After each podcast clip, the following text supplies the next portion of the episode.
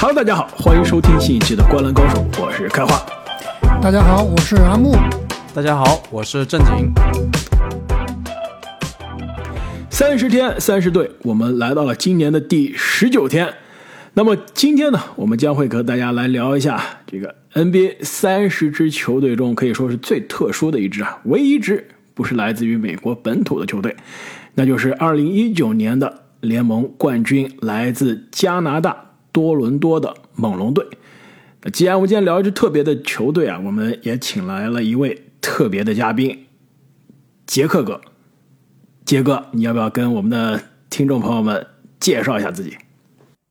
？Hello，Hello，各位灌篮高手的啊听友们，大家好啊！我也是灌篮高手一个非常忠实的粉丝。对我是猛龙电台台长杰克。对我本人呢是在加拿大多伦多生活啊，所以我也是啊已经有十多年的猛龙球迷的经历了。对，所以啊也是很开心今天可以来到灌篮高手跟大家一起来分享。猛龙这支球队的近况，也特别谢谢三位主播的邀请。对，十多年多伦多的经历，这个比我们这个所谓的纽约土著待纽约的时间还长了。啊，对，因为我不一定嘛，正经，我感觉你待了有十年了吧，纽约啊？没有，我这反正肯定没有十几年。十年有了正经，你就不要装。对，正经天天装零零后，嗯，是吧？十年有了，我知道你什么时候来的。对，因为因为我我本人是零九年就去的多伦多了，啊，所以去多伦多没过多久就粉猛龙了，所以差不多吧。这个是那也算是经历了猛龙这个队史上的起起伏伏，是吧？我觉得准对对对，坚持了十年，终于修成正果。没错，是是是。其实准备这那段最昏暗的时期是经历过的啊，没错。所以准备这期节目的时候啊，我还把猛龙的这个队史啊大概翻过来看了一下。九五年进入联盟啊，基本上九五年到九八年选到卡特之前是一段基本上让大家忘却的一个时光，对吧？选到卡特之后，九八年一直到卡特零五年被交易，基本算算是这个卡特时代。之后呢，波什接班，从波什接班一直到波什呃牵手呃勒布朗詹姆斯和韦德，对这个一零年，这算是波什时代。然后波什离开之后，正好是德罗赞新秀赛季，然后新秀赛季德罗赞上位，牵手洛瑞，算是垃圾兄弟时代。然后德罗赞走了之后，来了卡哇伊，冠军之年。其实冠军之年之后，我觉得要算啊，应该算是西亚卡姆的时代。所以这么看，猛龙队史。这几个时代就这样可以这样划分啊，也是算是历史上起起伏伏，有过高光，对吧？二零一九年的冠军，大家历历在目，也有过低谷。这个冠军之后没两年，这个尤其是二零二一那个赛季啊，主场都没了，然后呢，错失季后赛也是让大家非常失望。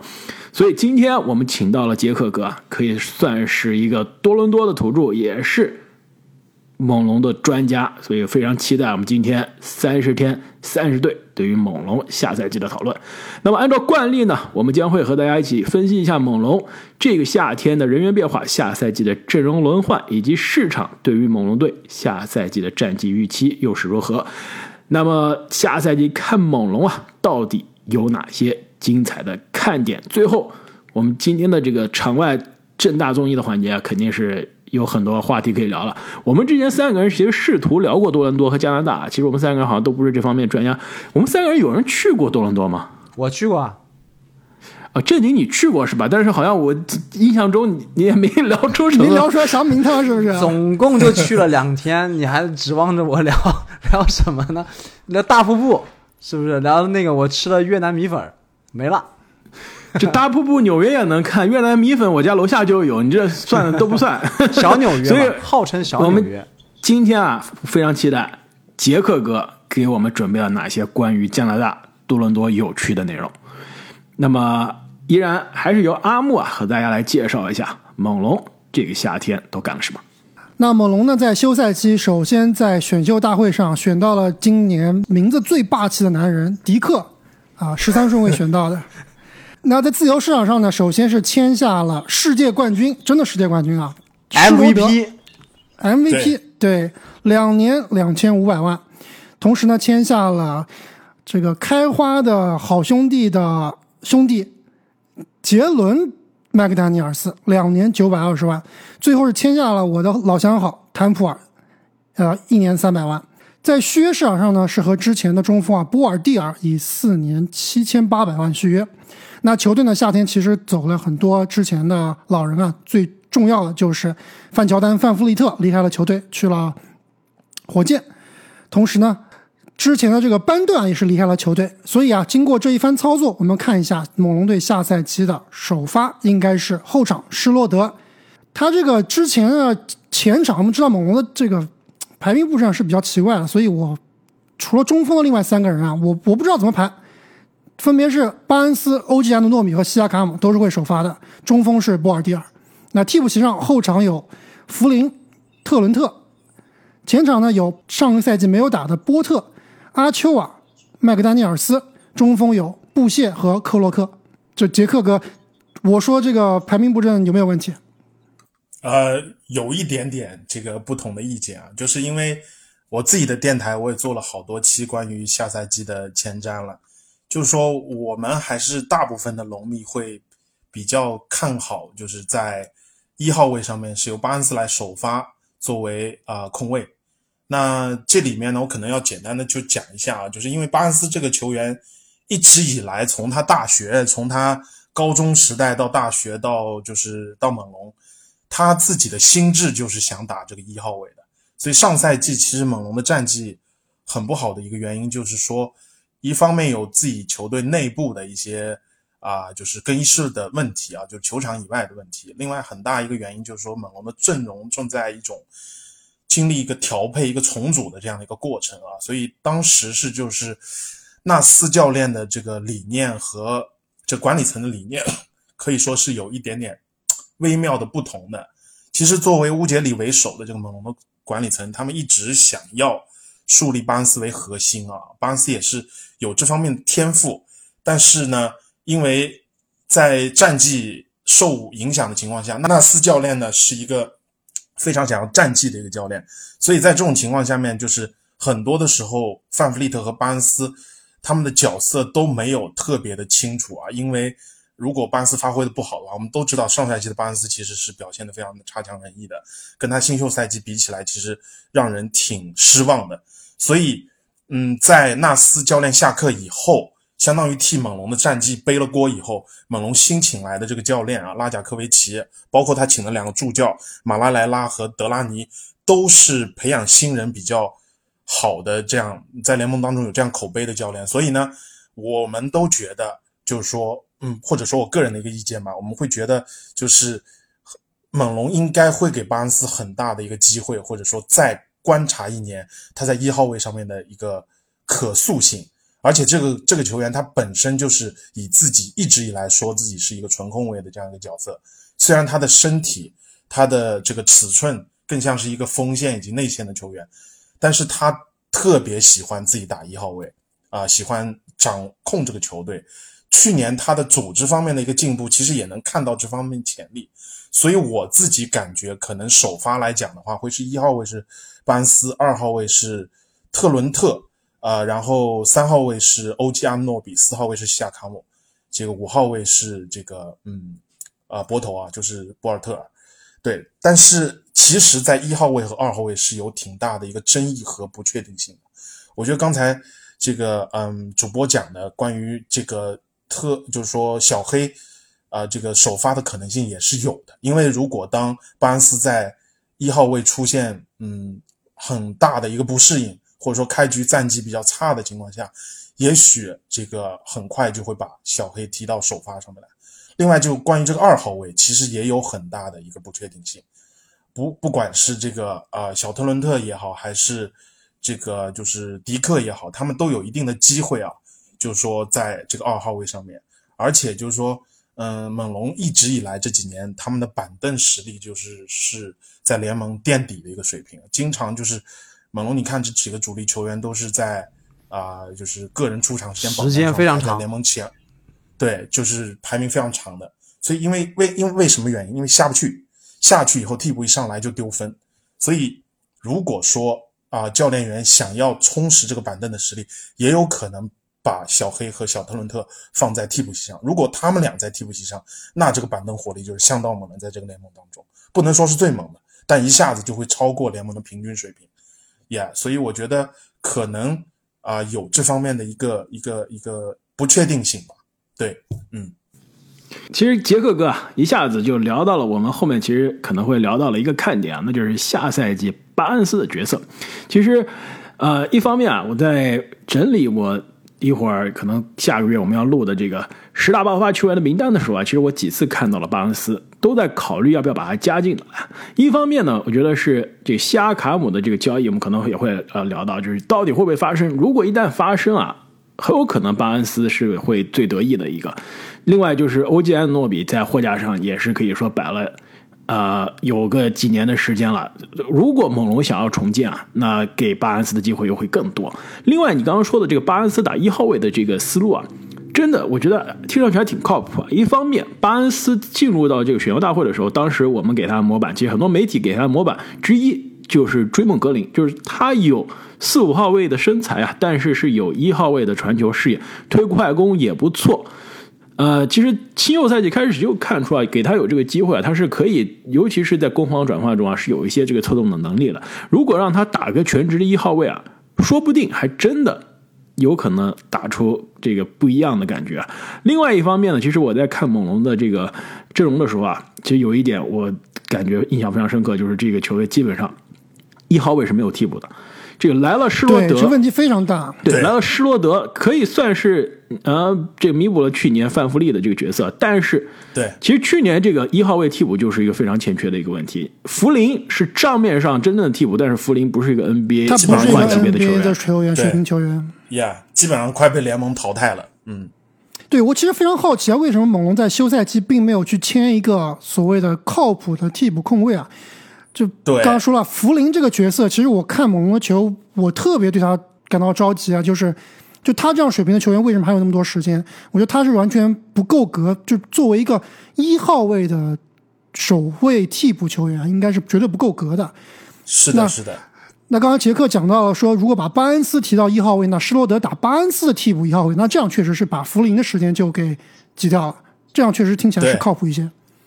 对，因为其实就是说，呃，去年不管是呃，去年基本上猛龙一号位就只有一个人，不管是班顿也好，已经走了，然后这个福林也好，基本上是没有办法在重要的比赛或者说在某场比赛的这个啊、呃 clutch time 的时候上场的，因为他上场这个对位也好，进攻也好，攻攻不进，防防不住，然后问题都非常大。那基本上在上个赛季，呃，巴恩斯是很已经有相当一部分的比重出现在一号位了，所以这就是为什么，呃，范弗利特被火箭签约以后，在火箭当地媒体采访他的时候，他有讲到上个赛季他的效率值啊、达到了职业生涯的一个冰点嘛。其实有很大一部分原因，他就觉得他自己的角色啊、很不确定，有的时候他会打无球，有的时候他会打有球。那范弗利特就是那种需需要在场上让他自己来做决定的，所以巴恩斯的横空出世啊，就是在某种程度上是对他有一定影响的。我觉得个人觉得，就在休赛期的时候，他的离开也埋下了一定伏笔了。对，那刚刚主播也讲到，就是说，如果西亚汤姆再被交易的话，那这支球队就完全属于巴恩斯了。即便西卡没有被交易，那么新的赛季也是猛龙在重建和重组这个边缘徘徊，就是在一个十字路口要向左转还是向右转的一个选择当中，其实就这个钥匙其实就在巴恩斯手上。如果巴恩斯打出来了，那么这支球队可想而知，在未来五到十年都会以他为核心。如果他没有打出来，那这支球队可能即将面临的又是另外的一个选择。对，所以呃，无论从各个角度讲，就是下赛季猛龙管理层肯定会给巴恩斯足够的角色和时间，一定要去刮这张彩票，到底是头奖还是一个普通的球员。那么市场啊，对于这支球队下赛季战绩预期是到底怎样？是一个重建的球队呢，还是一个争取重返季后赛的球队？对市场对于这个猛龙的预期啊，其实给的胜场数是很难判断到底是重建呢，还是对吧？要冲季后赛，市场给的是三十六点五场的胜场，最后是能排到的的东部的第十名，也就是刚刚能够进入这个附加赛。对，就是其实从猛龙这些年的表现来看啊，就是说，呃，其实上上个赛季，就是说上个赛季之前的那个休赛期，我们很多龙迷是非常看好猛龙的，因为在在之前那个赛季，他拿到了东部的第五啊，在首轮跟七六人战了六场，差一点点上演翻盘，我当时是觉得猛龙能淘汰七六人的，对吧？所以就是在 G 六打完以后，不论是北美的媒体啊，无论是美国的还是加拿大，包括国内的舆论，就是在 NBA 这个圈里面，大家都好像更期待里弗斯被逆转，更期待第一个三比零领先被逆转的球队的诞生，对吧？所以那个时候其实猛龙打的就是是是挺好的，所以导致上赛季对他的预期就会很高。他猛龙这个球队啊，就经常这样，近几年就是越不被看好，他就打得越好；越被看好呢，他往往让你失望。所以呢，我并不是这么说的原因，我并不想说下赛季猛龙就会有多好，因为确实现在在经历一个动荡期，或者说更确定的来讲，就是一个不确定期。我们可能还并不没有很清楚的一个基石或者一套核心的阵容。那，呃，猛龙的能力呢，也一直就是这种打弱队不弱，呃，这个或者说打强队不弱，打弱队不强的这样的一个一个角度。所以我个人认为呢，就是说从预测战绩上来讲啊，我我首先我觉得管理层他并不是选择的是完全的重建，他跟这些像啊、魔术啊、这个黄蜂啊这些球队还是挺不一样的，他可能更多的是啊、就是说在重组这个阵容，还是会向季后赛发起冲击的。但你说他能力有多少呢？我觉得猛龙支球队的不确定性就在于，他可能打好了能拿到五六名，也有可能；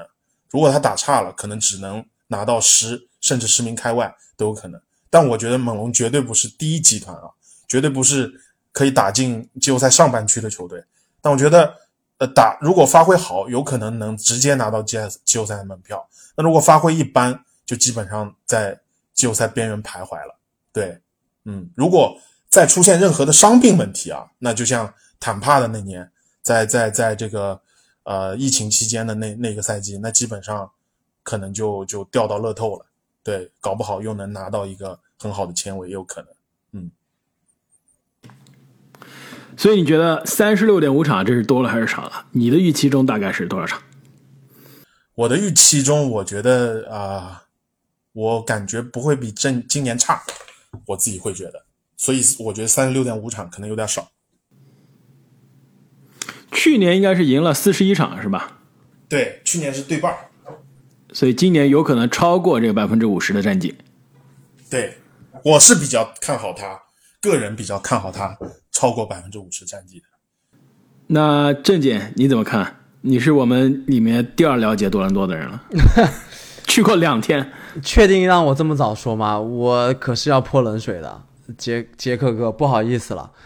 其实刚刚刚杰克哥也说到了，就是猛龙的阵容它是属于一个不确定。其实这个最大的问题啊，就来自于这个不确定。你一旦不确定，就没有办法一心一意的摆烂，或者是去冲战绩，这是一个很很动荡的事情。而且，虽然我们知道未来的核心一定是巴恩斯啊，但是现在的核心西亚卡姆的去留还是完全不知的啊、所以我这个地方呢，并不是非常看好猛龙，我觉得他只能拿到三十胜出头，排名东部哇，你这个差别好像有点大，一天一地了。不好意思了，而且我觉得他的排名也不会特别乐观，排名东部第十三名，在我这里。而且你们知道龙猛龙，我觉得上个赛季最大的一个问题啊，这个赛季依然没有得到解决，就是他的这个投射。去年猛龙的无论是三分球命中率、两分球命中率还是有效命中率，全部都是联盟的倒数前三。那然后还有另外一个让我觉得匪夷所思的问题啊，就是他的后后场篮板的保护非常的差，联盟倒数第一的后场篮板保护。这在这个常人如林的这个猛龙啊，让我觉得有一点不可思议。所以这两个东西啊，我现在看不到有完全逆转的可能性。刚刚我们也聊了很久他的阵容啊，其实如果把巴恩斯挪到控球后卫，他自己的投射本身是一个问题，不到百分之三十的三分球命中率。另外，但是呢，可能控球后卫这个位置呢，会顶上来一个投射还可以的特伦特，这个可能稍微有有所缓解。但整体而言啊，整个队内还是呃这个投射还是一个很大的问题。我们不可能去指望一个新秀迪克所谓的这个射手来拯救这支猛龙队的。所以这两个重要的问题解决不了，加上我刚刚提到的这个混乱，包括呃西亚卡姆的不确定不确定性，所以我是不是特别看好猛龙下赛季的战绩？我我可以针对正正经说的做一些反反馈吗？欢迎，可以可以可以，呃，欢迎可以，打脸就是对。其实我并不是想想要打脸啊，我我就想就是解读一下你刚才说的那几点，就是说，首先我觉得呃你说到的这个呃关于猛龙的投射的问题和后后场篮板问题，其实我个人认为猛龙不需要解决这两个问题，也不至于会那么差。就是这些年从洛瑞离开到现在，猛龙的投射一直是很有问题的，就说在。当年夺冠以后的那套阵容，其实我们个人认为啊，我们很多龙迷最怀念的那个时代，并非是二零一九年小卡来的那一年，把猛龙打造成总冠军的那一年。我们更怀念的是小卡走的之后的那个赛季。那个时候内线有小加，内线有伊巴卡，然后呢后卫线有洛瑞、有范弗利特都起来了，包括欧基，包括板凳上的鲍威尔啊这些全起来，还有很重要的西卡，对吧？就那一年，其实猛龙。的打法是非常非常团队的，然后非常非常好看的投射也准。其实，在早些年，我们从来不需要为猛龙的投射担惊。猛龙有连续五个赛季的投三分球命中率都排在联盟的前五位，包括当时在泡泡跟凯尔特人打七场大战那个第四场欧 g 零点五秒的绝杀，对，是非常经典的，非常值得我们龙迷怀念的。但是因为之后各种问题的呈现。猛龙的投射一直掉了下来，在那个时候，其实猛龙靠什么立足于联盟？是靠他的三样东西，一个是他的快攻得分，一个是他制造失误，另外一个靠他的二次进攻得分。这里面很重要的就是抢断、抢篮板啊，以及制造失误啊，这种全场紧逼，这是猛龙其实最早建队的时候的一种一种理念。这叫什么理念？就是群龙战术。就猛龙为什么取这个 Rapid 这个名字啊？在最开始，你们刚才提到九五年建队的时候，第一任总经理斯以赛亚·托马斯在那个年代其实取这个名字，一方面受到侏罗纪公园的影响，另外一方面，这个舰队这个球队是希望自己的球队可以像迅猛龙那样啊，采用那种群起而攻之的那样的一种态度。霸王龙那么大那么强壮，他不怕，我们只需要有这样的。你比如说像联盟现在顶级的雄鹿。太阳对吧？像，呃，这个这种呃掘金这样都有很大的这个 size 的球员，那我们就是用这种群龙哎咬的这种战术去打。所以我觉得上个赛季猛龙最大的问题是，他的不是他的弱项更弱了，是他的优势没了，他的强项丢了，然后加上更衣室的矛盾，这是很大很大的一个原因。当球队的军心受到动摇，所以我觉得。这个赛季，这个休赛期，我个人认为乌杰里做的事情还是还是及格的，还是可以的。他换帅换得很果断。那既然纳斯跟这这批球员已经不在一个配置上了，那就应该请一个更合适的教练来。另另另外，如果范弗利特我们高价留，那对我们未来的薪金空间的影响是非常非常大的。火箭扔下了这样一个顶薪合同，这个明眼人都知道，这这明显就是一份。不能说是垃圾合同，但绝对一个溢价很多的合同，所以我们也没有跟，都是很正确的。然后在呃自由市场上很快就拿下了小黑，我觉得我们的军心在慢慢的被重塑，大家都在就是呃就是说除了西卡以外啊，所有的球员基本上都是处于一个比较稳定的状态。那么西卡。其实并没有像好像外界看的，就是说对这支球队影响有多大。首先，他很爱这支球队，他并没有跟这支球队的任何人或者管理层有很大的矛盾，他一心想留在多伦多。那既然双方没有达成续约，那我们就打着呗，这个赛季再打着呗。如果下赛季西卡打好了，他完全可以拿一份更好的薪水，这个也无可厚非。我关键就在于这个赛季猛龙能不能把他的优势找回来。如果他能把他的优势找回来，我觉得猛龙就是一支季后赛球队。如果猛龙优势找回来的前提下，像刚才正经说的，如果能把投射啊，这个投射现在很烂，不至于说要提高到联盟的平均水平，稍微哪怕你涨个五个点、三个点到五个点，那我觉得猛龙在季后赛甚至能冲一冲首轮都有可能，再甚至回到当年可以冲击七六人的这个这样的一个态态度。因为我们从来不是靠投射去吃饭的，我们就是靠抢，就是靠拼。对，呃，现在这个杰克哥和正经观点截然不同，阿姆你怎么看？我当然没有正经那么悲观，但是也没有杰克哥这么的乐观。其实我的预期跟市场是差不太多的。我认为猛龙下赛季能赢三十五到三十六场比赛。那这个名次、这个战绩呢，可能最后比较危险啊，不太能够进入前十，可能是第十一名的这样一个水平。其实刚刚听杰克哥一顿分析啊，我觉得还是挺有道理的。但是我觉得最最关键的就是下赛季啊。不管是新来的教练还是管理层的，怎么样跟球员说，我们这个赛季是要往前冲的，而不是说我们要重建，我们要摆烂的。对，那对这个东西，就是说，你比如你是打工人，对吧？你在那个环境里面，现在啊，这个交易满天飞，到底我愿不愿意真正静下心来去好好打球？这个是重中之重。其实真正看这个赛季的阵容和上个赛季对比啊。有明显的变强或者变弱吗？好像并没有。其实你范弗利特，对吧？他确实是之前的全明星，但以他上赛季的水平，我不确定他比施罗德能强多少，对吧？而且毕竟世界冠军是吧？对啊，毕竟我是世界冠军 MVP 啊，所以现在这个施罗德，不管是技术或者自己的自信心，包括这个整个球队啊联盟里面的地位，都是在提高的。所以我觉得他，包括之前在湖人队，我其实对施罗德也是相当看好的。而最后签的这个合同也是相对比较的合理的，两年两千五百万，一年一千多万的合同是相当不错的一个一个合同。那如果巴恩斯能够兑现刚刚这个杰克所说的啊，打一号位，就比如说关键在这儿，对吧？就比如说巴恩斯能变成吉迪这样的水平，或者甚至更强，那这个球队绝对能往前走的，因为他现在可能就是想要去往吉迪那个位置去靠，对吧？做一个组织型的啊三四号位，那两个人拦。三分球都不太行，但是吉迪三分球不行，人家照样能够在场上有非常大的贡献。那西亚卡姆绝对的全明星水平，对？下赛季如果说能留队的话，能够保持，就咱不说进步了，能够保持之前的水平，绝对也是球队的这个集战力的第一名。头把交易应该是没问题的。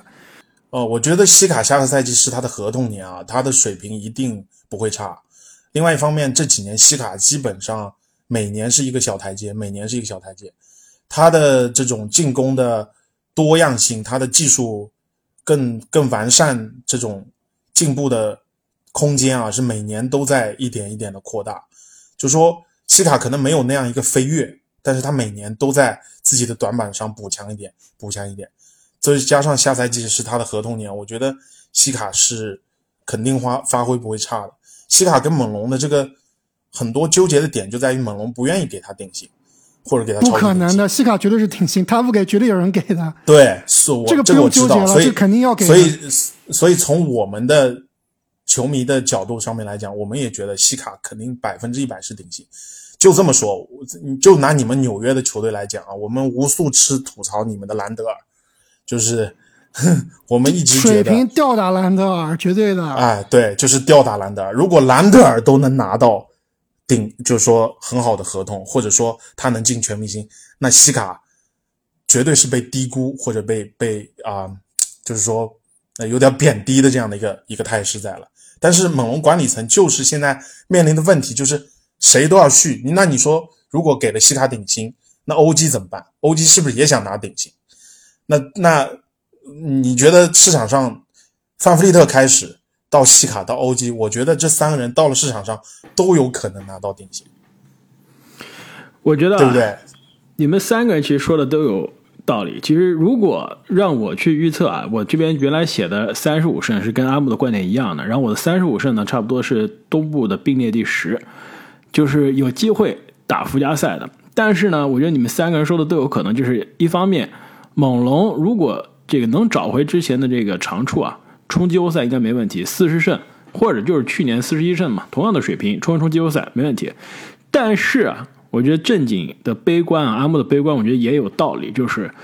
猛龙其实下赛季是一个非常好的一个，如果要重建的重建点。第一，西亚卡姆是一个到期合同，对吧？我可以在西亚卡姆可以说现在是三十岁之前，也是刚刚打出职业生涯最好的一个赛季啊。我交易价值其实还挺高的，虽然当到期合同来交易啊，可能有些亏，但是总比你签了一个。顶薪，大家觉得你这个顶薪不合适，有些溢价了，你再去想交易，有可能烂在手上啊。其实我要说，到期合同的这个交易的可能性是更大的。另外一点，其实从夏天这个范弗利球队啊选择不续约的角度上来说啊，球队可能就表示了我更看重的是未来的薪金空间的灵活性，而不是锁定所有的主力。其实如果他续约了范弗利，我觉得他续约西亚卡姆的可能性更大。但是让范弗利可以。白白走人，就说明球队做好了有改变的这个决心。我们不会说是为了留住曾经的夺冠的功臣、曾经的主力而放弃未来的薪金空间。毕竟球队上，我现在真正的未来的核心啊，真正唯一有可能我未来围绕他建队的人，只有巴恩斯一个。但巴恩斯年纪跟马上二十九奔三十的西卡还是有个距离的。对对。另外还有一点呢，其实对于猛龙来说啊，下赛季很有可能战绩要么是。冲季后赛的战绩，一星冲季后赛战绩。另外就是我可能直接就冲着联盟倒数去了。为什么？明年猛龙的选秀权，二零二四选秀权前六保护，前六是自己的，前六之外是马刺的。所以如果要重建，明年重建最好，我直接抽前六的签，自己的这个选秀权。一旦我到了这种季后赛边缘，就又进不了季后赛，又是前六之外。这是最惨的，选秀权又不是自己的，而且呢又打不了季后赛。对，其实我觉得就是说明年的全明星赛可能是一个节点了，就是无论是西卡的交易还是巴恩斯的一个情况，因为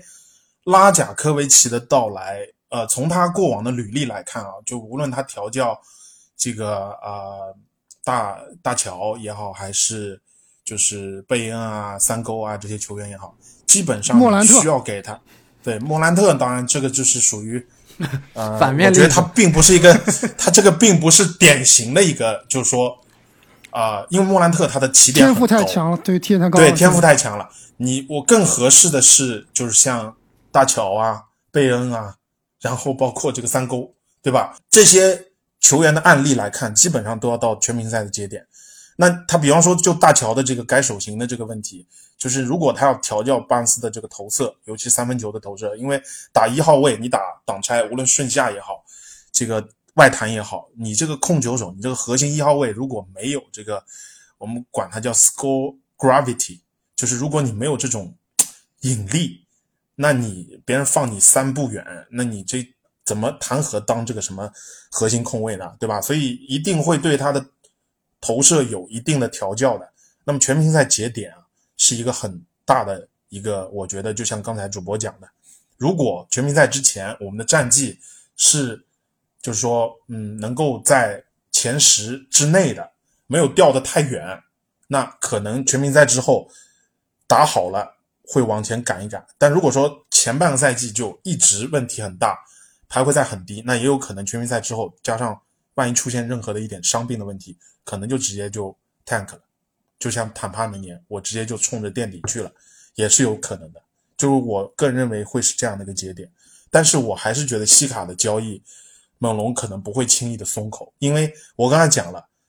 纳斯他输不起是输不起他的战绩，乌杰里输不起就是输不起在他这个总经理的这个地位和他一直以来要价的这个，我知道猛龙很多的做法给很多的。球迷包括其他球队，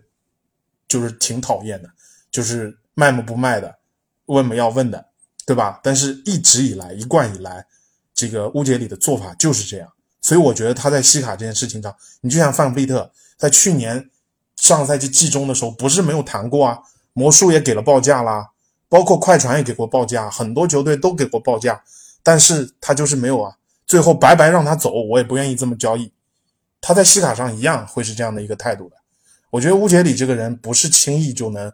啊，因为媒体，因为什么原因，而且他在猛龙有极高的地位，他也有自己辉煌的战绩在那里，他已经不仅限于是这支球队的总经理而已了，或者总裁而已了，他是这个球队。可以说是有极大的一个权限的一个人，所以他也不用担心他岗位有任何的问题。他甚至拿着猛龙母公司的股份，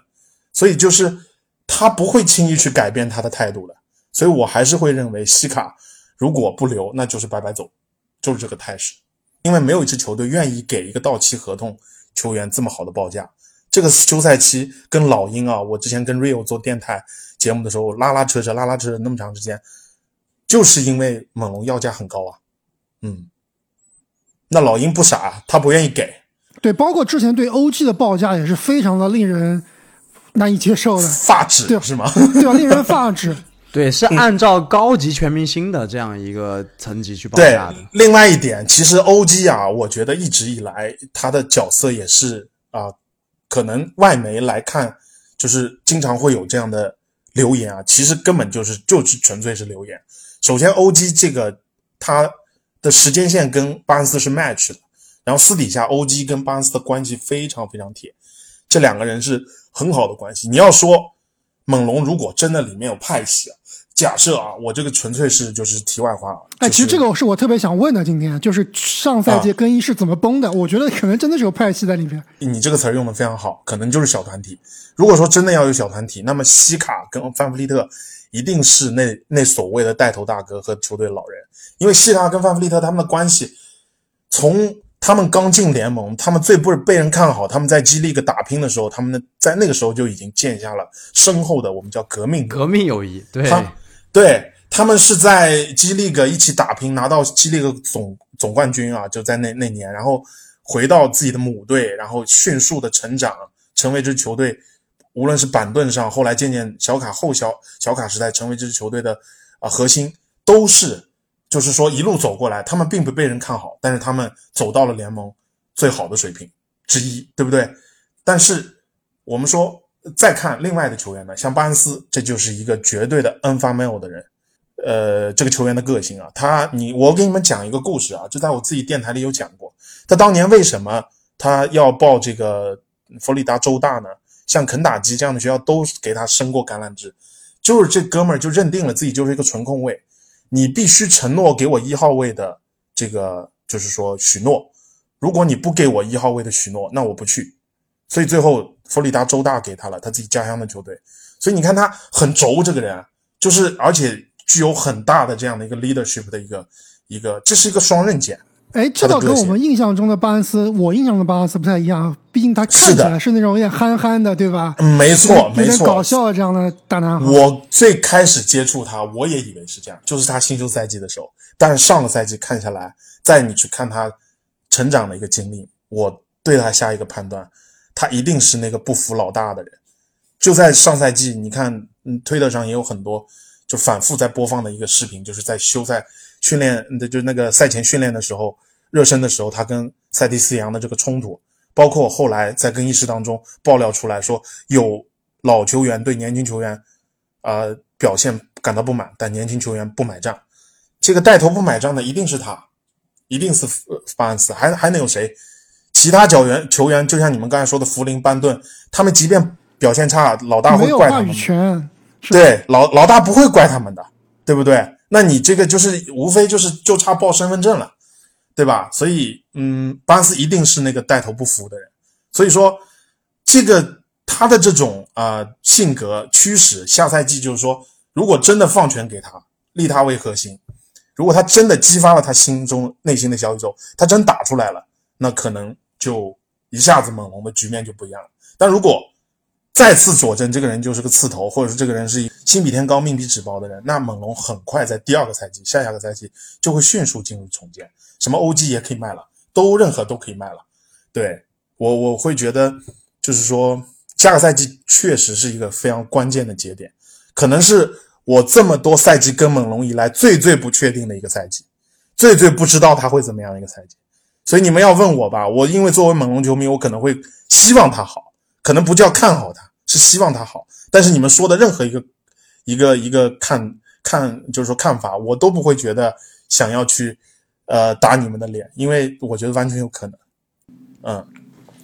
其实说到欧基安诺比啊，这个他今年其实也算是个合同年，对吧？这个明年的球员选项不可能执行的，一千九百万对于他对现在的这个年龄绝对不会的，价值绝对不会。太低了。嗯，完全可以去跟这个格兰特做一个对比。啊、甚至比格兰特更高，毕竟比格兰特对甚至比他更高年轻更多。所以其实对于球队来说啊，今年真的是一个很好的节点啊，未来很有可能是一个新的开始，对吧？这个签约不签约，这个交易不交易啊，其实未来完全是两条不同的路。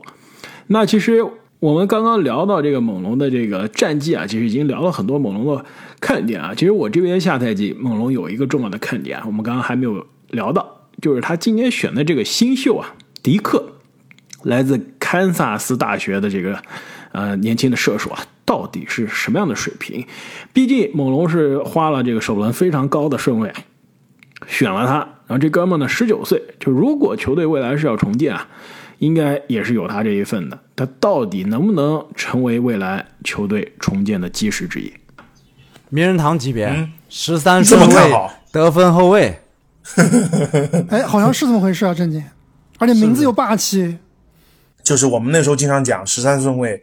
啊，这个得分后卫六尺六身高，闭着眼睛随便选，就是 就是 不会错。有这样对，就是这个开玩笑。我们其实那个时候讲过很多的选择，包括老鹰后来选的巴夫金也好，这个爵士的那个呃江特乔治啊、迪克，我们也讲到过，其实都是在往得分后卫或者控卫这个角度在那看的。对，但我个人啊，我个人就是在迪克身上，我原先就是会相对乐观，但我现在会偏于悲观啊，会有一点点悲观，就是就是他的这个身体条件上面，我觉得，因为猛龙这个球队吧比较奇怪，就是嗯，当然如果在纳斯的这个还是教练的话，我可能就会基本上悲观了，我就会觉得打不出来了。拉贾科维奇带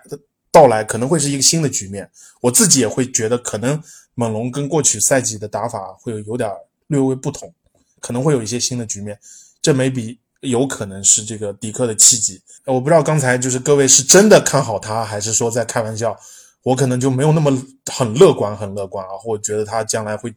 这个名人堂级别，甚至这个全民这个这个这个这个绝对的巨星，我可能真是不敢这么说。对，对我其实不是很看好迪克的。就首先刚才杰克讲了那么多，就是这个球队的气质啊，我觉得他的气质和这个球队并不是非常相符的。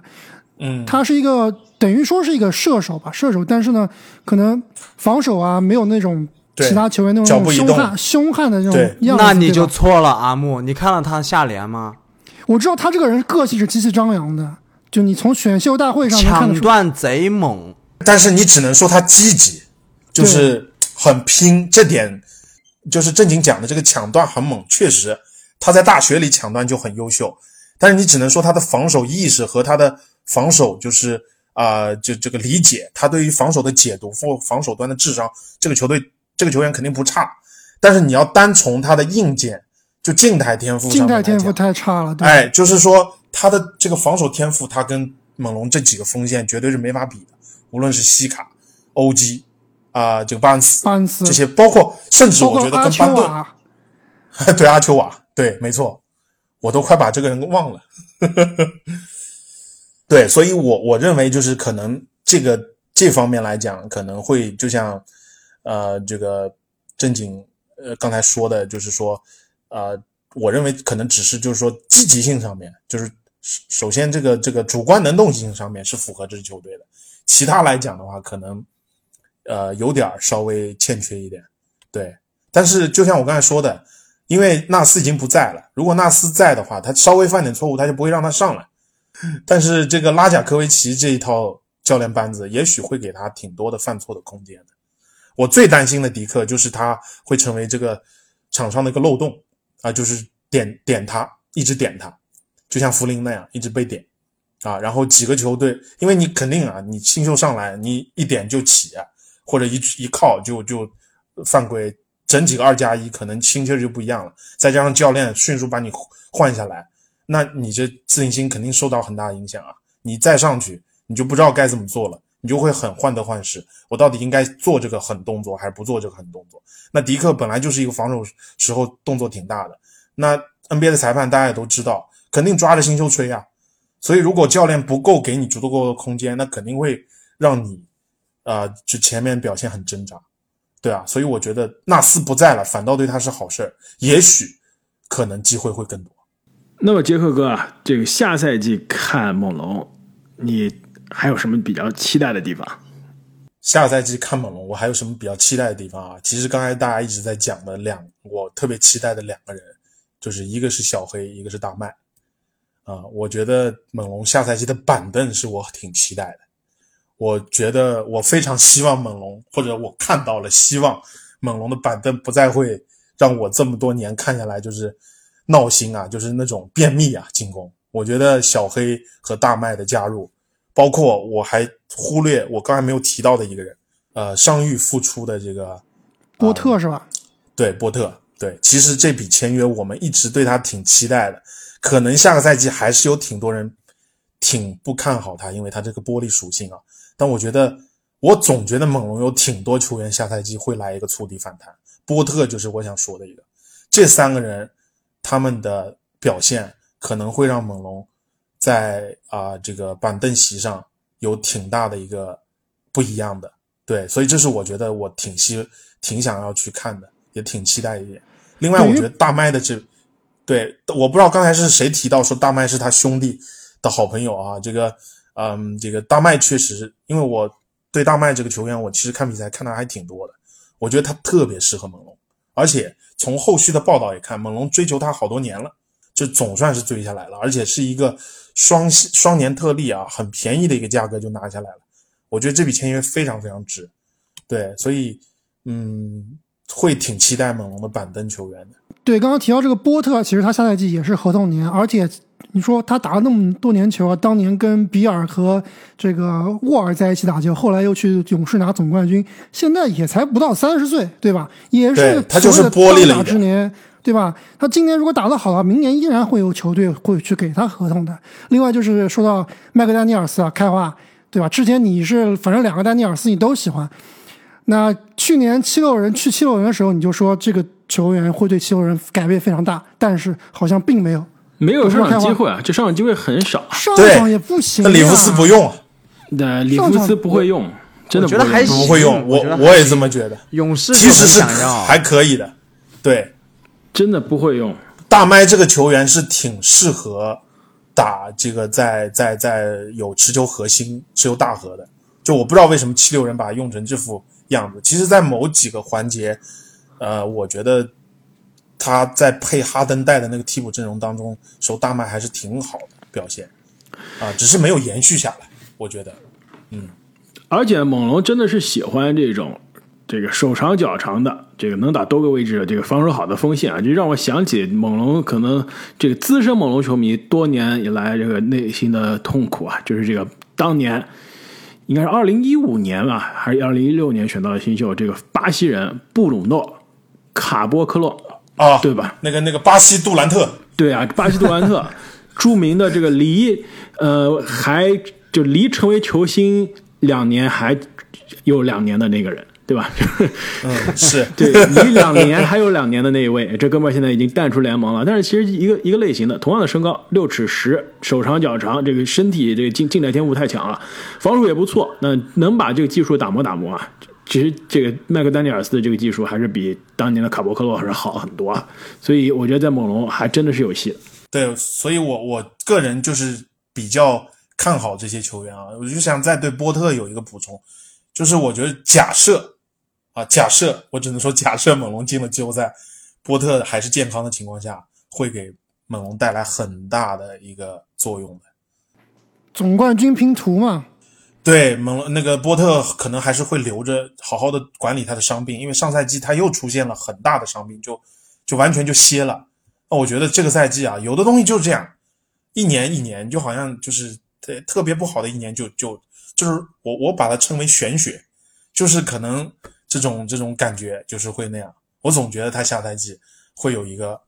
很很大的一个帮助，嗯。但是啊，这个也也不是说给你泼一盆冷水啊，但是跟你说另外一种情况，其实有可能是双赢，对吧？就是如果打得好，那到季后赛啊，波特能用得上。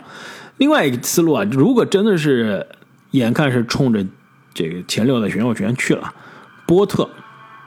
可以交易给给勇士多对，好可以！交易给类似于勇士的争冠球队。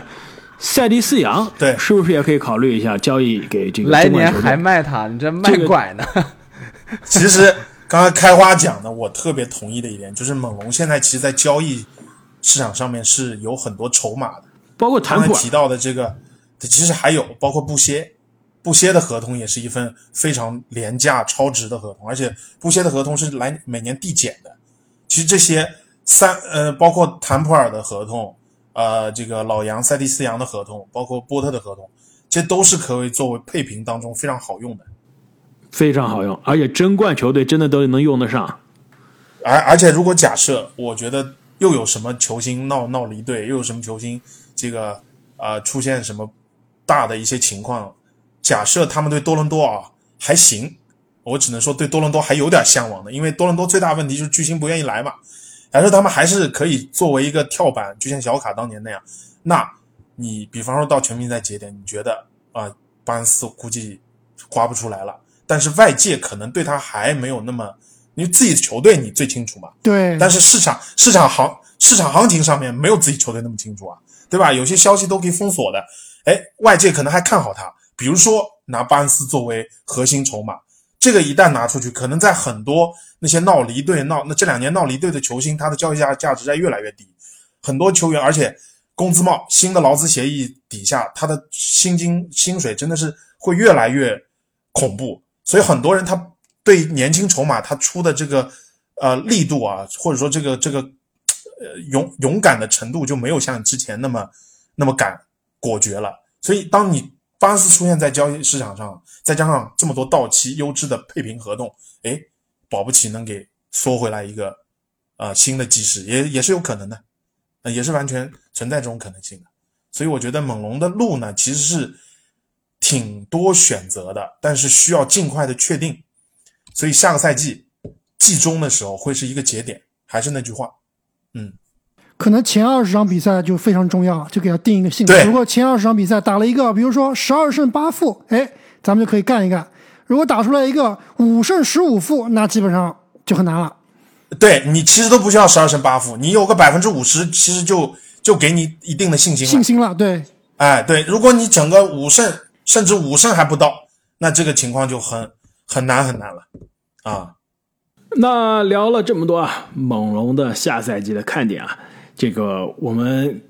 可以再来聊一聊这个杰克哥，你看猛龙的这个有没有什么小故事啊？之前你有没有这个亲临现场啊？包括跟当地的猛龙的这个当地的球迷交流，有什么样的这个场外或者说球场内的小故事，可以跟我们再分享分享？最让我开心的就是绝对近距离的接触了呵 这个呵 卡哇伊·伦纳德啊，呵就，是在这个球场有点让人羡慕啊！这到底是对如何啊找到这个有点。厉害了。有没有跟他握手？嗯，没有，就是保安在，但是离我不到两米，就是那个距离。我至今手机里还存着我当时拍下来的视频。其实是一个机缘巧合，我也不太确定当时他是在那干嘛。我只是当时就买了球票，然后我从这个就是说，呃，二楼就是大门口进去，然后到了那个包厢的位置，我就从那儿那儿路过，然后我就看到在一个其中一个呃门洞里面啊，就是一个一个过道吧，大概就是一个电梯口这个样子，围了一些人。当时人真的挺不多的，如果围的人挺多，我还不一定能挤进去呢。哎，我就看到有一个呃有一个球员啊，就远远的看过去，有个球员是比周围的人要高很很高高出很多来的。我仔细走近一看，我发现是伦纳德，然后我我就跑进去了，跑进去我就挤越往前挤往前挤往前挤，就挤到了最前面，然后我就跟他说说话嘛，就跟他打招呼嘛，他就跟我笑了一笑，然后我就。有没有听那个魔性的笑声？对 就是就是他其实没有声音，他其实没有声音，他就是嘴角，就是看了我一眼，这样的。对，然后我就呃，他一直在那站着，然后旁边有一个非常粗犷的一个一个，明显就感觉是一个保安嘛，在他边上站着，然后我就拿手机录了一小段，这小段视频现在一直在我手机里保存的。对我当时其实挺后悔的，没有上去管他要个签名，啊，就是就是可能还是会比较怵那个保安吧，最开始的时候。然后 我我我再讲一个特别搞笑的一件事情，因为当时呢，我去猛龙那场比赛，我看的是猛龙打火箭，因为其实最早来讲啊，我作为一个国内的球迷，很早的时候肯定是粉火箭的嘛，因为姚明的原因。我是因为后来来到多伦多，姚明又退役了，我就是啊、就是对猛龙感情就渐深了。但我时不常的，我还是会愿意挑比赛的时候挑一场，让猛龙打火箭这种，就是让我看到的想要看到的人更多的这样的球赛。然后我就去，那天就是正好这样一场比赛。我刚才不是说嘛，这个小卡他是在电梯口嘛，结果就是在不知道什么时候过了一会儿，那个电梯门就开了，从电梯门里出来一个绝对的亚洲面孔，我敢断定百分之九十九的可能性是个中国人，是个因为在多伦多华人特别多。这哥们儿戴着个眼镜，那个视频里我有他，就把他录进去了。他穿着一件火箭的球衣，上面写着两个大字儿，中文的“火箭”，就在卡哇伊背后过来，然后他就是是拿眼神在那瞄他，好像有点有点这个不不敢相信，或者说就觉得哇，怎么遇到了这个对手的这个核心球员啊？然后有点那种稍微有点猥琐的离开了。我还以为他要掏出麻袋把卡哇伊装走呢，减少一员大将。对，这个是我当时就是印象挺深的一次经历吧，就是几乎是零距离接触卡哇伊·伦纳德。太厉害了！这个你在多伦多啊，这个经常去现场看球的这个机会多不多？这当地这个我知道啊，加拿大这个大家喜欢冰球很多，这当地看篮球的这个氛围到底怎么样？是不是在这个一九年夺冠振奋人心之后啊，这个球迷的群体又进一步壮大了？对，没错，就是一九年来讲，其实多伦多的球迷大部分啊，就是是是在卡特那时候建立起来的，最最早的时候是从卡特开始就把篮球给带火的。然后一九年的夺冠正式把这个猛龙队给推到一个新的高度了，就是很多的时候，他的虽然不能跟冰球相抗衡，但是他可以成为一个很大的一个秀，就每一场比赛。另外，因为我自己本人啊，就是看比赛就不是特别多，因为呃去当趟也不是很方便。另外一个，就每年猛龙的球票真的是贵的不得了，就是它的票价自打夺冠以后就啊、呃年年飙升。普通的一场比赛，可能你要相对来比较好的位置。我基本上看的这些比赛啊，都是啊、得加币到三百多吧。哇，这么贵啊对，有点就是你要，嗯，你要那个就是，呃，挑的位置相对来讲比较好的，因为我一般会挑那个也二楼侧面头几排这个位置，就是我会觉得你如果嗯在一楼，虽然你坐在更近，但是你在篮板后面或者篮板的斜后方，你那个角度就不不如这个在侧面嘛，你还不如回在家看电视呢，对吧？所以我我就是有的时候我会就是挑那种二楼阳台前几排、前五排的这个位置。其实票价跟篮筐一楼后方的票价差的不会特别多，但是确实很贵。这几年季后赛如果真打进去了，季后赛的票价只会更贵。对，三百加币确实有点贵了啊！这如果是三百美元，你去看篮网的比赛，那你基本上能跟西蒙斯大概有呃两米距离，应该是没问题的，是不是？开花，现在篮网价格也下来了，差不多，差不多。对这个还是这样子的。这个还挺神奇的，因为其实我之前一直不是在关注这个全美直播场次嘛。那猛龙其实当时我说，这个美国本土最低的是这个有奇才，但是猛龙啊，它实际上是整个 NBA 全美直播数最少的，只有三场。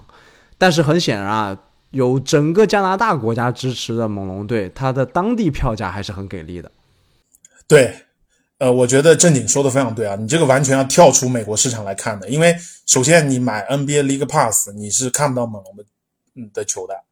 猛龙的球你只能在连客队都看不了。比方说，你看你支持的是客队，当他们打猛龙的时候，你只能通过这个我们当地的叫这个 Sportsnet 和 TSN 才能看到就是直播信号。所以呃，另外一点就是猛龙是一个国家在支持这个球队，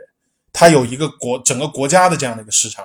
因为由于零九年原先你可能没有夺冠之前啊，可能只有多伦多看，多伦多的球迷可能也不见得会看。但是因为夺冠以后，加上这几年篮球推广的力度，你看加拿大这这这个今年世界杯拿了第三名啊，就说明这个加拿大篮球市场在复苏，没错，在在或者说在在提升，都叫复苏啊，叫叫提高，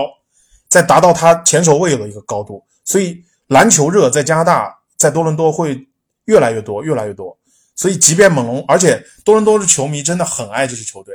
无论是他好的时候，不好的时候，你很少看到球迷会嘘啊。会骂啊，对，而且基本上每场在这个呃 Scotia Arena 当当天这个场馆里面，就是几乎是爆满的。那么我们聊了这么多关于猛龙的故事，我们再来聊一下这个场外的环节。那么我们今年三十天三十队的这个传统啊，NBA 各支球队球衣的这个赞助商，那猛龙的这个赞助商啊，其实是一个当地的这个金融。集团对吧？这个 Sun Life Financial，我查一下这个保险公司啊，它好像还有这个中文名叫永明金融，是吧？这个在当地是什么样地位的一个公司啊？呃，就保险公司两大巨头嘛，就基本上就是啊，我们个人买保险或者说单位啊公司给的保险，一个就是 Manulife，另外一个就是 Sun Life 嘛，啊，就基本上是处于这样一个地位。那应该是相当大的公司了。对，相当大的公司了。对，而且猛龙背后的这个 MLSE 啊，这个母公司啊，这个大的集团，非常的这个有钱和加上这个宏大。你别看猛龙不交奢侈税，其实猛龙如果要交是交得起的啊。它底下好几支球队呢，多伦多的足球队、多伦多的枫叶队、多伦多猛龙队，包括我记得还有几个女足，都是挺。反正这是一个非常大的一个一个体育娱乐产业的一个集团公司，嗯，就有点像麦迪逊花园了，是不是？多兰他们家族。对。那么杰克哥，关于猛龙所在的这个城市啊，多伦多还有什么有趣的好玩的地方可以跟我们分享分享，让我们这些没有去过的人也见识一下。这可以自信的讲啊，多伦多的吃的，除中国以外最好的地方。呃，杰克哥我可是听说温哥华的中餐更加好呀，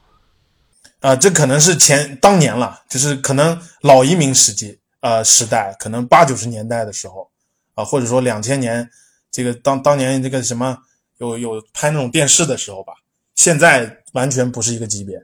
啊，就是在多伦多当地这个呃的华华人美食啊，甚至整个亚洲的美食，包括刚才正经讲到的这个牛肉粉。其实还包括这种韩餐、日餐，好多在中国的这个回国以后，比方说像我这样短暂回来，或者说有的我们的同学或者朋友，就是直接就回来了，回流了。他们怀念的中多伦多的美食挺多的，尤其是这些亚洲系的，除中国食物以外的这种亚洲系的食物，他们就会啊想要说在国内吃不到呢，还可能会觉得国内做的不正宗呢。对，所以。整个亚洲美食，多伦多是做的非常非常棒的，啊，而且现在就是各大的菜系，各各种的火锅，各种的不同的这种啊，国内很多的这种连锁的都在往多伦多开。基本上我自己家住的那个地方，我不知道可能听友这个《灌篮高手》听友里面有有的人可能了解加拿大一点，我就住在加拿大有一条路叫 Highway Seven 沿线，那我到了那儿就是跟。我往前开车开个两公里，就跟回中国没差。中国银行、中国工商银行，这全中文的，各各旁边全部都是各种商业街。那一定也有男女时装了。啊，对呀，你对，包括还有这个样街啊，可能很多人知道的这个 Young Vintage，那就是亚洲人的天堂啊，各种美食，各种这个日日日货、韩货啊，各种这个不同的这种服务啊。这个按脚的，对吧？按头的，这是买票了。对，包括我前两天我都看到有都有那个，就是叫这种采耳的，多伦多都有 啊，越来越像中国。其实这个和我们房地产行业的观察啊是比较像的。因为整个加拿大，尤其是多伦多啊，是成为包括华人在内的很多世界移民的一个新的目的地。是应该是现在是第一名，对，全是很对他是一个养老大臣，包括他是一个移民大臣。近几年啊，这个每年人口净流入，多伦多也是首屈一指的。所以有很多这样的亚洲移民啊，给他的房地产业，包括给刚刚我们杰克哥提到的这个美食业，肯定是带来了很多新鲜的血液。对，这明显就是因为有很多的新鲜的啊、呃这个移民，对吧？新的年轻人的移民进去了。其实最近我看了一些报道，就是关于所谓的出国留学啊，或者出国移民啊，其实加拿大这几年是应该是最热的。然后就是，啊、这两年因为疫情啊，另外一个特点也是非常鲜明的一个特点，就是因为疫情，外卖平台全起来了。这个外卖平台基本上做到跟美团似的，你在呃就是多伦多这个沿街，你我们这边是中国是这个呃快呃这个外外卖小哥是骑电瓶车嘛，我们那边都是开着打着他们商家 logo 的这个嗯汽车，小小汽车，然后沿街到处可以看到，甚至这个我刚才说的这个电瓶车也有，就是像熊猫啊、饭团啊，就是都是在多伦多当地非常著名的这个外卖平台，点外卖越来越容易，跑腿服务各种服务都在起来。就是我想说，你现在不会英文，你完全可以在多伦多生活的一点儿问题都没有，这就是多伦多现在一个现象。哎，最后我其实想问一个问题啊，就杰克哥是一个关注猛龙这么长时间的球迷，老球迷了，对猛龙，而且在身边有各种各样的猛龙的球迷。我其实特别想问一个问题，谁是队魂？不是谁是队魂，因为大家知道，我最喜欢的球星，历史上最喜欢的球星卡特就是文斯卡特。那啊卡特，大家卡特的这个履历大家都知道。其实我特别想问的就是，卡特这名球员在多伦多到底是什么样的定位？大家到底是更喜欢他呢，还是更恨他？啊、爱的人爱的很深，恨的人恨的很恨，就到现在，卡特退役以后，恨的人还是继续恨他吗？恨。这个还真挺有趣的啊。只能说当时的这种，因为现在你包括现在在无论在这个国外的论坛还是国内的论坛，还是有很多人在相互的去去攻击，或者说在讲当年的事实到底是什么，因为会有不同的版本嘛，对吧？如果站在猛龙的角度，就会去讲卡特诸般的不是，那简直了，就是十大罪状，这都不一定能列得完。但是很多人站站在卡特的角度，也会有挺多猛龙做的怎么样，或者说猛龙不不能够照顾好卡特的地方，卡特为猛龙付出这么多，伤病怎么样，都都都会有。所以你会看到，就是说在舆论上面，首先这个两个导向会非常鲜明，你也很难看到有任何关于他们双方有和解的这种报道，很难很难。所以爱他的人依然爱他，然后恨他的人依然恨，可能只有小部分的人之前恨他的，现在可能释怀了，放下了。但是放下了，但是可能还是有很大一部分人仍然是不喜欢卡特的，是吧？对，或者说像我这样的，之前没有那么爱他啊，所以也不会谈到恨他。所以，但是后来作为猛龙球迷，就会觉得他是猛龙或至于加拿大非常重要的一个人，会尊敬他。就刚刚因为你提到了，也提到了说加拿大现在的国家队为什么这么厉害。其实你真正去问他们那现在打球这些小孩儿，他们为什么打篮球，为什么变得那么厉害？其实真的跟卡特的这个对于多伦多、对于加拿大篮球的推动啊，是脱不了干系的，是不是？对对对，而且这么说吧，就他跟他弟麦迪两个人，对吧？是猛龙历史上绝对天赋没有人可以与之匹敌的两个人，在任何时代、任何自己选的还是交易来的，没有人可以跟两个人匹敌。对，其实我我之所以问这个问题啊，我也想听一下这个开花和正经的观点啊。就最近其实这个又有一个美国这边有一个另外一个新闻，就是美国这边所谓橄榄球界的杜兰特、阿隆、罗杰斯啊，刚刚从之前的这个包装工队交易到了纽约的喷气机队。那刚打了一场比赛，不是打一场比赛，打了一节比赛都不到，就跟杜兰特受了一样的伤，就是跟腱断裂，直接被抬出去了。而且他今年是四十岁高龄啊，基本上也是要告别职业生涯了。那看最近一些新闻，就是发现啊，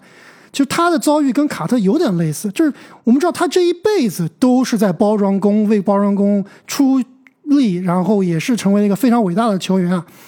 最后就是因为最后的时刻分手闹得不愉快，导致其实。在就威斯康星啊，就密尔沃基那片的球迷啊，对他也是非常非常不满，非常非常讨厌他。之前的汤姆布雷迪从呃新英格兰爱国者队离开，去了坦帕的这个海盗队啊，那新英格兰的球迷就波士顿球迷依然也是对他口诛笔伐。我我不知道两位怎么看啊？就是对于一个对你这个球队，或者说你之前爱的特别深的一个人，在最后时刻背叛了你，那你到底是会依然爱他呢？还是真的让他变成你的敌人，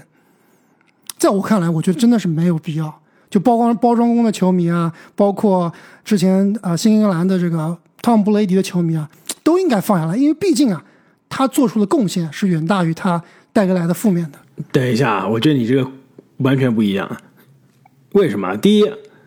龙哥也好，布雷迪也好，可以说是已经在职业生涯的最最最末期离开了。自己的那个球队就跟乔丹最后两年在奇才打一样，我已经把我的青春热血奉献给了芝加哥，给芝加哥被球迷骂呀，是不是？带来了足够的荣誉，带来了总冠军，对吧？你其实骂他们，我是觉得说实话没必要，这真的是找事儿。但是卡特啊，我是我也是卡特球迷，我现在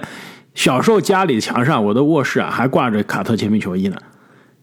没有，不是其他球员，是卡特。但是你要是问我，我觉得卡特当时的走开呢，离开呢，是有些是不厚道，确实是不厚道。对，第一，当打之年，对吧？第二，有这个装伤，对吧？装病的这个嫌疑，炸伤的嫌疑。第三呢，你。这个前半个赛季还炸伤，还打的这个职业生涯可以最低效的一年，去了篮网，立刻哇，全明星水平，场均二十七分。没错，那时候年少的我都看呆了，我说这哥们儿是上赛季上半个赛季怎么一瘸一拐的，现在突然场均二十七分了，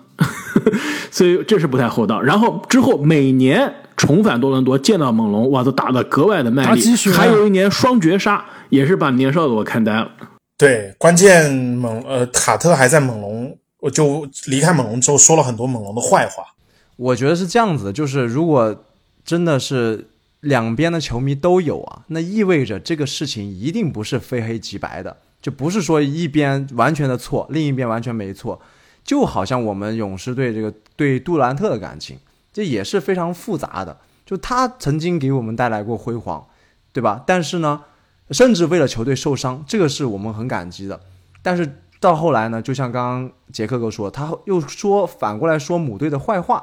这个就让人感情非常的复杂了，对吧？杜兰首先杜兰特好像没怎么说母队坏话，另外就是好像勇士球迷也没有讨厌杜兰特，我很少听到勇士球迷去讨厌杜兰特。那你就完全搞错了，这个杜兰特当时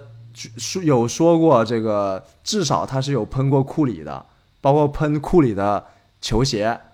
这个是绝对是实锤的。另外，讨厌杜兰特的勇士球迷一点儿也不少。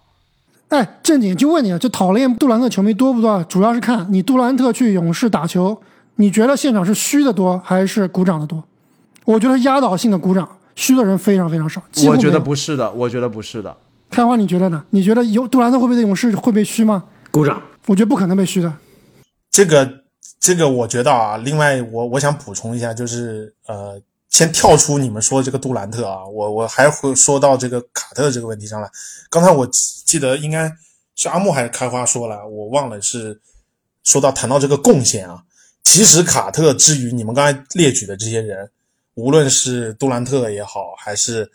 啊这个这个啊这个刚才说到的有说到橄榄球杜兰特，还有橄榄球橄榄球杜兰特，或者或者啊对对对，因为我对橄榄球球或者其他运动不是特别了解啊。我可以举几个例子，比方说，嗯，刚才你们提到的有点相似的一个情况，比方老詹，若是老詹没有回到骑士带来那一个冠军，那我觉得老詹在骑士球迷心目当中，可能也会跟卡特一样，恨的很恨很恨很恨。但当他回到克利夫兰，带来了那个 This is for you 以后，他再离开，包括那年七用那几年的七用大战，老詹倾尽全力，眼睛都快被打瞎了，对吧？就是这种情况，一分钟不下，四十八分钟打完干完，还是干不过这个宇宙勇。最后那样的情况下，老詹呃离开了克利夫兰，到了洛杉矶。那这个就是可能也会有人说他，因为要黑一个人，总有理由可以黑。就像这个开花说的啊，不是那个正经说的，非黑即白。你很多事情你没有站在谁的角度都可以。但是，只要他做了贡献了，大部分舆论媒体，大部分就说这个这个导向还是会以这种尊敬。你即便不爱他，你会尊敬他，你会觉得他给这座城市带来了足够多的影响。我再举一个例子，比方说，嗯，这几年闹队闹最厉害的，年年闹的哈登，对吧？那也是这几年的口碑已经掉到这个不能再掉了。他离开火箭以后。火箭球迷也是分成了两派啊，有一部分人就是对他的这个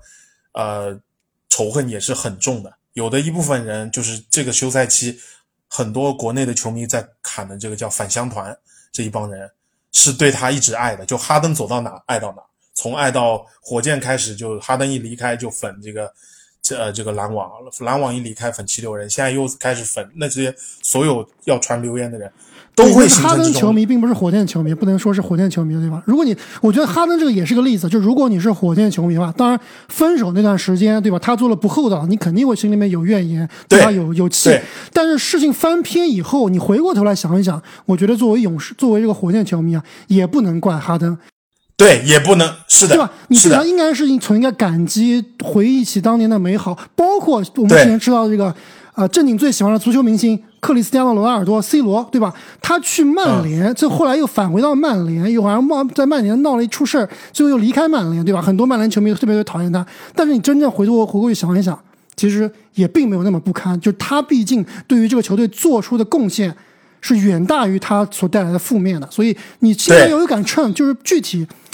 呃。对吧？你你到底是恨多还是爱多？是好的多还是负面的多？对吧？很多，我觉得很多现在包不光是这个体育方面啊，其实包括娱乐界啊，包括很多很多东西，就是一个人干了一辈子好事，最后干了一件坏事，大家只记只记住他干的那件坏事，抹杀我觉得这是非常不好的。是的，是的，对。但是我刚才想说我的结论啊，就是说，嗯，跟这么多比起来，跟你们说的这些比起来，我觉得啊，可能在有些。这个呃，球迷猛龙球迷心中就是卡特留下的东西比他给的伤害少太多了，就是这一点是很多人你我们刚才列举的很多例子，即便包括哈登，他没有拿过总冠军，但是他给火箭留下的那八年那个印象是很珍贵的。但是卡特其实卡特给的东西不在你球这个这个这个球员名单上，或者说这个球队。你要去，你这个问题要去问 SGA，去问巴杰巴雷特。哎，对，告诉你，这就是这就是为什么，对吧？这就是为什么我因为卡特他其实对卡特更多的是一个国际巨星了，不是一个，他是不是一个嗯，或者说多伦多独有的？你可能很多的球员他会成为这个球队的一个独宠，但卡特在这种。呃，其就就包括他在美国的球迷，他在甚至一度为什么他的全明星投票能到连续几年拿票王啊？这也也跟他在除加拿大以外的很多地方有球迷，包括在中国，包括在亚洲，对吧？这个范围内，就是说，我我认为就是这并不是我的观点啊，我只是觉得有些球迷为什么会这么恨他，是因为他留下的东西，他本该可以留下更多的东西。因为我们刚才讲的很多的人，他们都留下过，或者后来又弥补过，但是卡特没有。哈登至少把他最黄金的八年，把火箭带到了那个高度，对吧？呃，这个更别提像杜兰特、像老詹、像乔丹，他们都给自己的母队，对吧？像呃杜兰特，如果没有杜兰特那那个加盟，你勇士要拿那后两冠，其实也不容易的。面对那支骑士，就是因为你有了杜兰特，你才让这支球队变得蛮不讲理了。最关键时刻摁一下核武器就可以了，对吧？解决任何问题。这个某种程度上来讲，那两年的竞争是不公平的。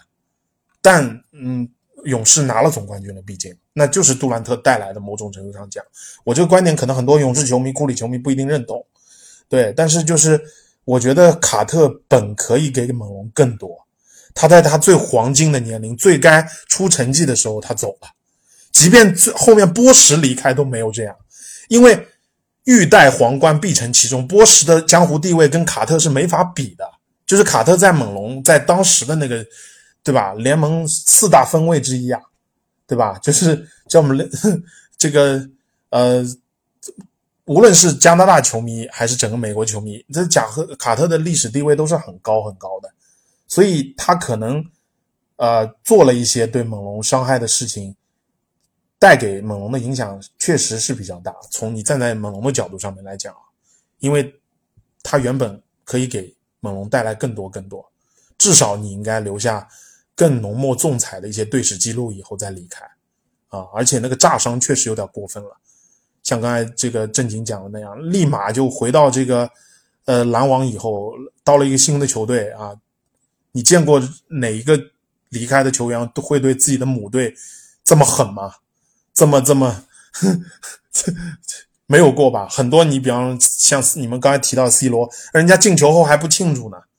还要做这样的手势，对不对？让大家安静，然后我不庆祝呢。这这是，但是卡特啊，能不对？卡特到猛龙的主场，大家大家闭嘴是吧？使劲打，对呀，他刷分，对呀，使劲打，然后是做各种挑衅的动作，对不对？